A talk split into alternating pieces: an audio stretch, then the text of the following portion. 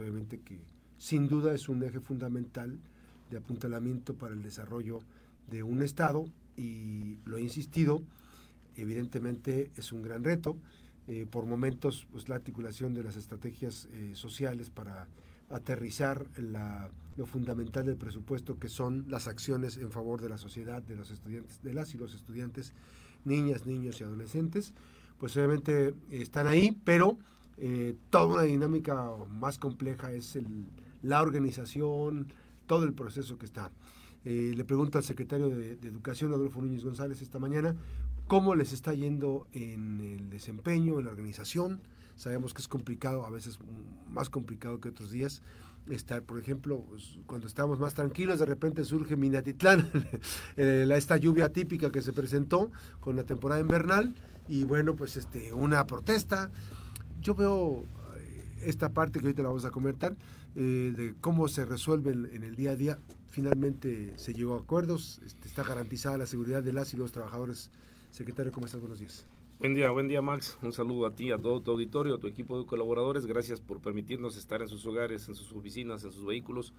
Efectivamente, este, decía un compañero, miembro del gabinete, dice, la Secretaría de Educación pareciera otro gobierno aparte, considerando el número de gentes, el número de trabajadores, de colaboradores, gente que va desde administrativo, intendente, auxiliares, el profe frente grupo, directores, supervisores, jefes de sector.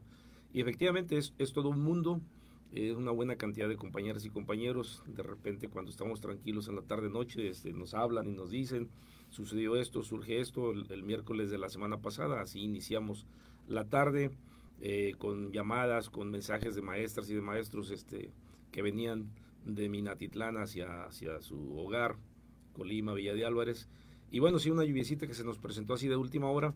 Eh, en esa ocasión hablé yo inmediatamente con subsecretaria de Educación, hablé a la Secretaría General de Gobierno y acordamos, eh, recuerdo en ese momento, eh, de manera económica, no había tiempo así como para un comunicado oficial, pero afortunadamente gracias a las redes sociales se llega de manera inmediata y se les dice a los maestros, nos vamos a distancia el día jueves, hablen con sus padres de familia y pues el viernes teníamos las, reuniones de Consejo Técnico Escolar, que es más fácil llevarlas a distancia, y algunos trabajaron en algunas aulas de aquí de, escuelas primarias de, Villa de Álvarez y de Colima.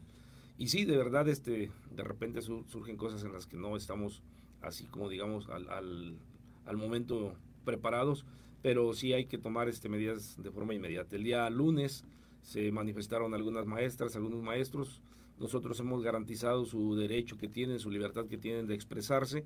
No hay ningún tipo de represalias. Recibimos a un grupo de maestras y maestros ahí en Casa de Gobierno, platicamos, iba la maestra Lupita González este, representando a la sección sexta del CENTE y platicamos, acordamos, ellos tenían una propuesta, les dijimos que nos la dejaran de tarea, yo platiqué con la secretaria general de gobierno, con la gobernadora, y al otro día tuvimos una reunión en la que estuvo presente eh, el presidente municipal de, de Minatitlán, compañero Alejandro, estuvo este, el maestro Jaime Núñez como representante de la sección sexta del CENTE, al igual que David Hernández de la 39, junto con los enviados del Comité Ejecutivo Nacional, junto con la subsecretaria de Educación, la maestra Rosario Silva.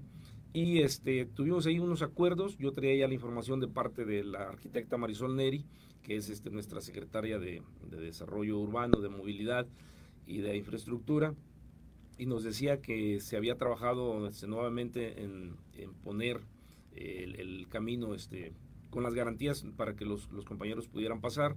Ese día, en ese momento, nos anunció el presidente municipal que a partir de ese momento el kilómetro 27 quedaba rehabilitado para que ya se pasara por encima de la carpeta asfáltica y se dejara de lado el pequeño camino alterno que estaba ahí y que en el caso del kilómetro 34 se continúan con los trabajos y que él tenía información de que aproximadamente en un mes se estaría poniendo ya la carpeta asfáltica para que el tránsito sea ahí al, al 100%. Por el momento hay un camino alterno que nos dice él, que platicó con el dueño de, de, las tierras para que les permitieran pasar por ahí y dijo, hemos este, puesto pavimento en la parte donde inicia, en la parte donde termina, que son la pequeña subida y bajada para que el, vehículo no, no derrame. Sea más transitable, sí. E, está transitable, platicamos y él se llevó de tarea en esa ocasión, que fue el día martes, platicar con la empresa Peña Colorada para poder este, habilitar espacios para el maestro que decida quedarse eh, a vivir ahí durante la semana. Y el día de ayer tuvimos comunicación. Que es una solución, mucho más este, este correcta. Peligro, te quita peligro del, No te expones.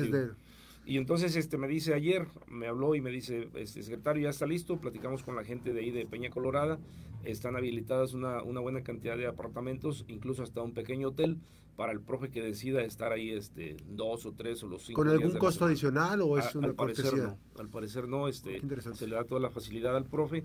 Y efectivamente, sea, este, sabemos del peligro que es andar por carreteras, aunque por ahí me decían ayer, hay un estudio, dice que ah, hablando de, de accidentes y de pérdidas materiales, incluso humanas, es más peligrosa la carretera Colima-Manzanillo. Y entonces dice, si abrimos esa puerta a decir al profe, que trabajar a distancia, entonces, pues también el profe de Manzanillo te como decir, pues entonces también nosotros.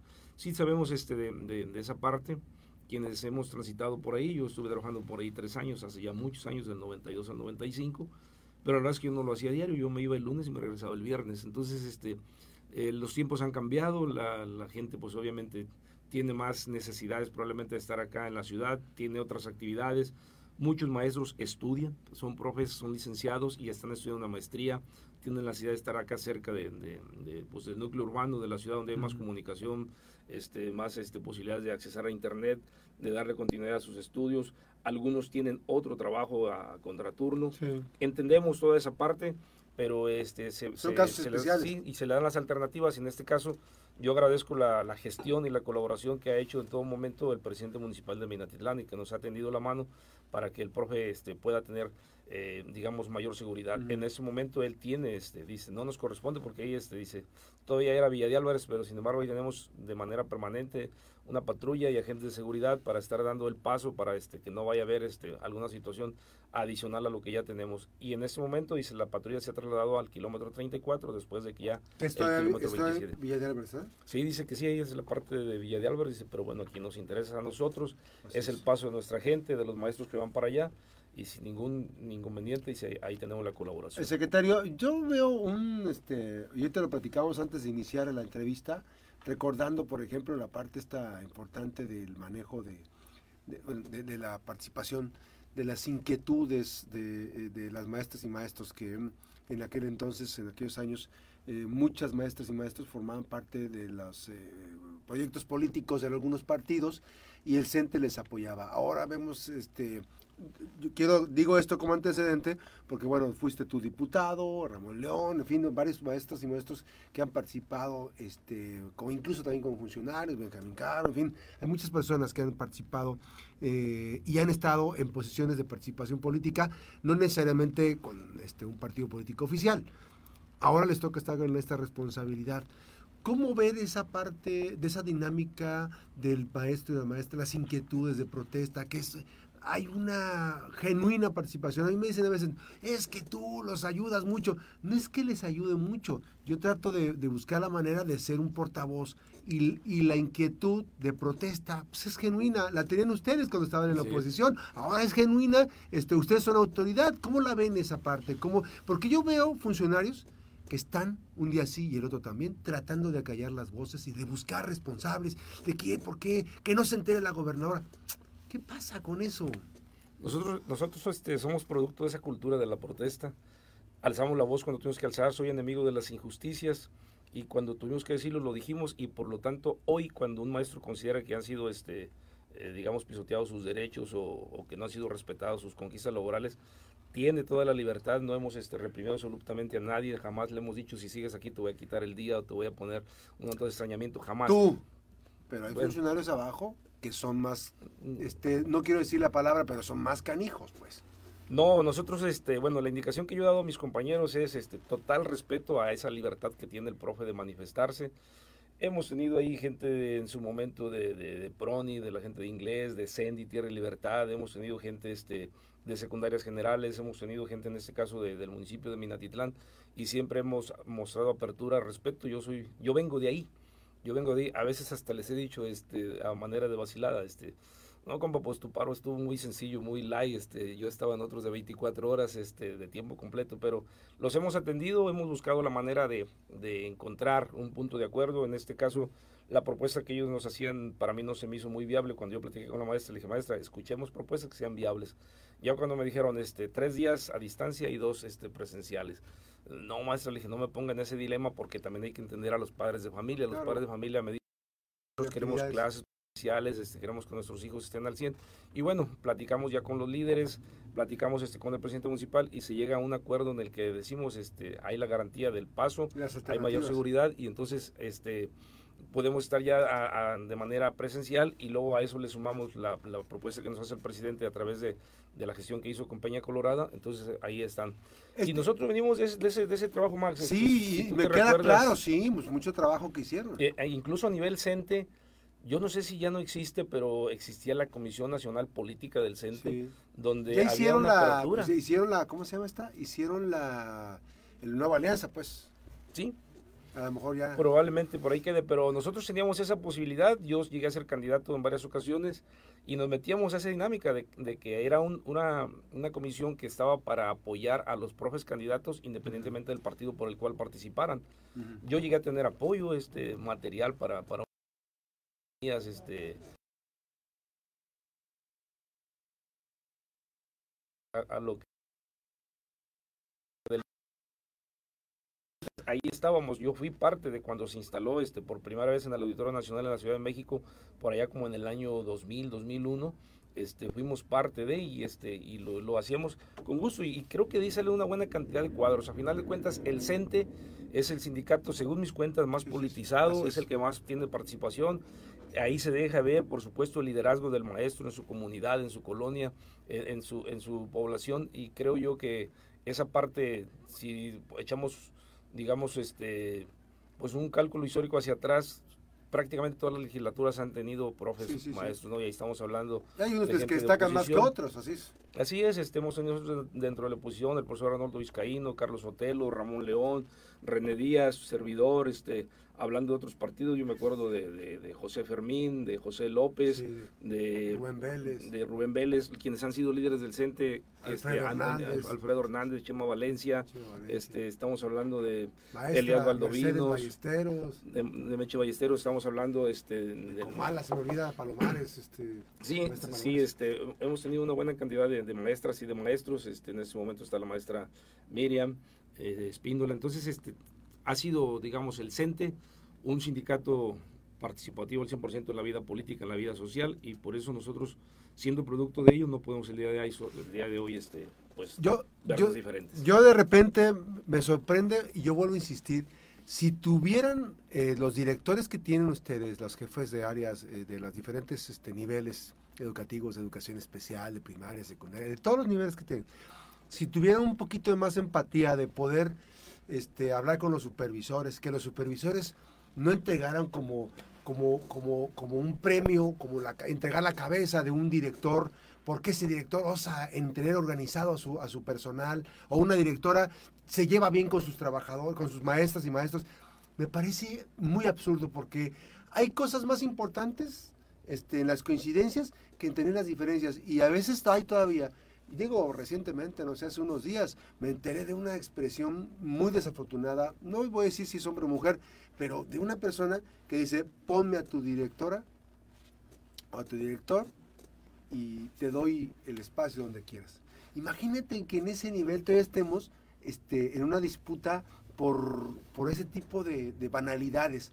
Cuando hay niñas y niños que requieren educación, que se requieren estrategias importantes de comunicación, yo, yo sé que tú bien lo dijiste, tú lo dijiste al principio, la Secretaría de Educación se cuece aparte de todas las secretarías y tiene una dinámica que son contrastes muy altos.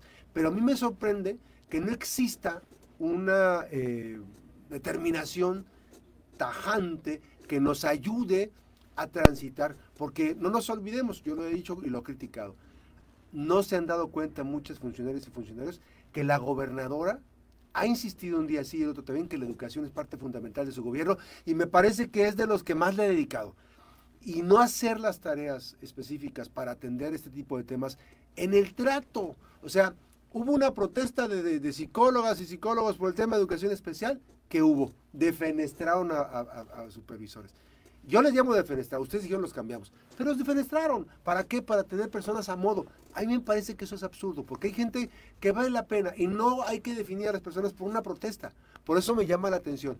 Yo sé que esas cosas son estructuras aparte, que a veces se, se pulsa muy bien el tema, pero me parece que la dinámica social debe ir por otra ruta, este secretario. No sé cómo lo vean ustedes, por eso te platico, te platico, porque tú eres una persona que se forjó y estuvo en las adversidades. Ahora son autoridad, ahora son gobierno. ¿Y qué están haciendo con ese tipo de inquietudes? Como dices tú, nosotros nos forjamos acá, respetamos tú, pero a veces en las estructuras, la gente que llega recomendada para la Secretaría, pues a veces no tienen la madurez o la altura de miras como para decir hay que integrar al trabajo educativo. Máxime cuando hay una prioridad. La gobernadora ha dicho, la educación es pilar fundamental de este gobierno. Así es, ella lo ha dicho en reiteradas ocasiones, siempre nos ha dicho, en la educación no se gasta, se invierte, la educación eje, eje fundamental de, de este sexenio. Yo he platicado con mis directores, con subdirectores, con jefes de departamento, les he pedido de favor este, les, les he dicho, a veces a mí este, hasta se me critica porque actúo más como, como, como defensor de los trabajadores que como patrón, pero no puedo, no puedo quitarme esa ideología de treinta y tantos años de estar siempre luchando por el derecho del trabajador, ahora soy de este lado, y bueno, es un ratito lo que voy a hacer aquí, a final de cuentas yo soy base, soy gente de, de la base trabajadora y les he pedido, piensen como trabajadores, vean la necesidad, pónganse en sus zapatos y, y veamos cómo podemos encontrar un punto en el que, en el que tengamos la forma de brindar el servicio, sin pisotear el derecho del trabajador. Porque sí, en ocasiones hemos tenido algunas discusiones cuando me dicen, es que ya no hay recurso para esto, ya no hay recurso, pero estamos para brindar un servicio, no estamos para generar un ahorro, tenemos que entrarle, tenemos que este, eh, salir adelante en lo que se refiere a, a prestar el servicio. La gobernadora nos dijo, maestros frente al grupo, este, sin escatimar esfuerzos en lo económico. Otras cosas sí nos hemos detenido. De repente encontramos que en una escuela este, nos piden un contrato para una secretaria, nos vamos y nos damos cuenta que no se ocupa, nos espérenos, este, eh, tienes este, suficiente personal administrativo. Tenemos escuelas donde me dicen, ocupamos un intendente más, déjame ver. Tenemos escuelas donde nos sobran intendentes y luego los quieren mover y luego entra la parte sindical y espérame, es que ese es su derecho. Y ahí nos encontramos en el dilema entre qué hago, este, lo, lo, cambio y le digo te vas a otra escuela porque aquí este sobras o respeto su derecho porque él ahí tiene ya muchos muchos años hemos buscado la manera de encontrar digamos el, el punto medio sin lesionar el derecho del trabajador tratando de prestar el servicio en todo momento, para eso estamos. Y yo he tenido varias pláticas con mis compañeras directoras, con mis compañeros directores, subdirectores, jefes de departamento, donde hemos dicho, tengamos empatía con el profe, tengamos empatía con el maestro, con el administrativo, con el intendente, porque a final de cuentas somos una sola familia. y yo les he dicho muchas veces, cuando alguien va y me dice, oiga, yo no quería entrar a esta oficina, tengo tantos años de servicio y este, nunca había tenido oportunidad este, nosotros no tenemos una barrera, este, ya no hay esa barrera entre, entre de aquí para allá son los trabajadores y de aquí para acá son los funcionarios. Somos de puertas abiertas, se los he dicho. De repente me encuentran en la calle, ¿cuándo puedes recibir? El día que gustes, entre las 8 y las 9 de la mañana, yo ahí estoy en la oficina, sin agenda, la agenda corre a partir de las 9. Es raro el día que por una cosa u otra, hoy estoy aquí, este, pero yo siempre estoy antes de las 8 en la oficina, atiendo cuatro o cinco gentes antes de arrancar agenda. A veces les digo, ¿sabes qué? Tengo que estar a las 9 en Manzanillo, me voy a ir a las 7 y media, por favor, si alguien viene, le dices que nos permita y que mañana aquí lo veo. Y hemos tenido una comunicación enorme con una buena cantidad de gente que me han dicho, nunca había entrado aquí, este, ni sabía cómo era esta oficina por dentro, este, y ahí estamos a la orden de puertas abiertas, de verdad. Y lo mismo, este, hay gente que va y nos dice gracias, pero hay gente que también va y nos reclama, oye, a ver, si te vamos viendo qué pasó le hablo a Capital Humano, oye, ¿cómo está el pago de esta persona? Oye, ¿cómo está lo, por qué lo del cambio? Y hemos tenido, los pongo en altavoz, los funcionarios ya saben que cuando les hablo están en altavoz para que el compañero esté oyendo, qué está respondiendo el funcionario, qué está respondiendo Capital Humano, qué dice Finanzas, qué dice UCICAM, qué dice este el nivel, por qué este cambio, por qué aquel otro, por qué no se puede, por qué siempre sigo. Y los pongo en altavoz y ahí está. Y te encargo, profe, este, si le das trámite a esto, te encargo si le agilizas, el profe esto y hemos buscado la manera de atender y creo, creo que lo hemos logrado. ¿Cómo sí buscar? Oye, este, ¿quién, quién, es, ¿quién decidió la empresa que trajo los servicios de esta experiencia que vivieron las niñas y niños de educación especial? Porque fue un desbarajuste. La empresa se, en teoría se iba a encargar de desayunos y todo. Dejaron votado el evento funcionarios de la, de la Secretaría de Educación, se quedó una persona a cargo nada más, se fueron los más. Este, a mí me llamó la atención porque incluso la experiencia que se vivió supuestamente pues era para integrar, pero pues hay personas que no lo pudieron vivir al, máximo, fue una desorganización y yo les decía, bueno, Y si hubiera ocurrido un, sismo como el que se presentó, ¿qué hubiera pasado? Este, ese tipo de cosas se improvisan, se llegan impuestas desde México. ¿Quién, quién organizó bien el área de educación especial? Tenemos este, en el área de educación especial, el área de, de formación continua, educación inicial. Ellos manejan un presupuesto que generalmente va este, hacia capacitación. Es decir, este, ellos organizan algunos cursos, traen algunos ponentes, eh, traen algunos conferencistas. Hay un recurso que es exclusivamente para eso. En este caso, este, Educación Inicial maneja su, su, presupuesto, trabaja, tiene que informar. igual, este, por ejemplo, eh, desarrollo educativo, que es el que más maneja por la cuestión de... ¿Pero se decide a nivel local o a nivel federal? No, se hace una, una, licitación como cualquier otra empresa, igual como si fueras a comprar este, dos toneladas de cemento o alguna cosa así. Se hace una licitación, la empresa que gana, este, pues, o sea, todas las empresas presentan su, su proyecto, su propuesta, su costo, y este y la empresa que, que gana... Los maestros este, tuvieron que pagar incluso hasta desayunos de niñas y niños. O sea, una desorganización total, cuando eso le pagas tú a la empresa, pues la empresa no, no sé si ya la requirieron o no la requirieron, se fue en blanco, así ya. Desconozco esa parte, sí hemos en alguna ocasión este, llamado a las empresas este, a cuentas, te pongo un ejemplo muy sencillo, el día sábado me hablan a las cinco y media de la mañana, hoy no llegaron los camiones, los alumnos de ISENCO se iban a ir a, la Feria Internacional del Libro y los cuatro camiones no aparecieron. Y entonces le digo, pásame el nombre de la empresa. Y ya es que se me traspapeló la fecha y yo creí que era para la otra, para la otra semana.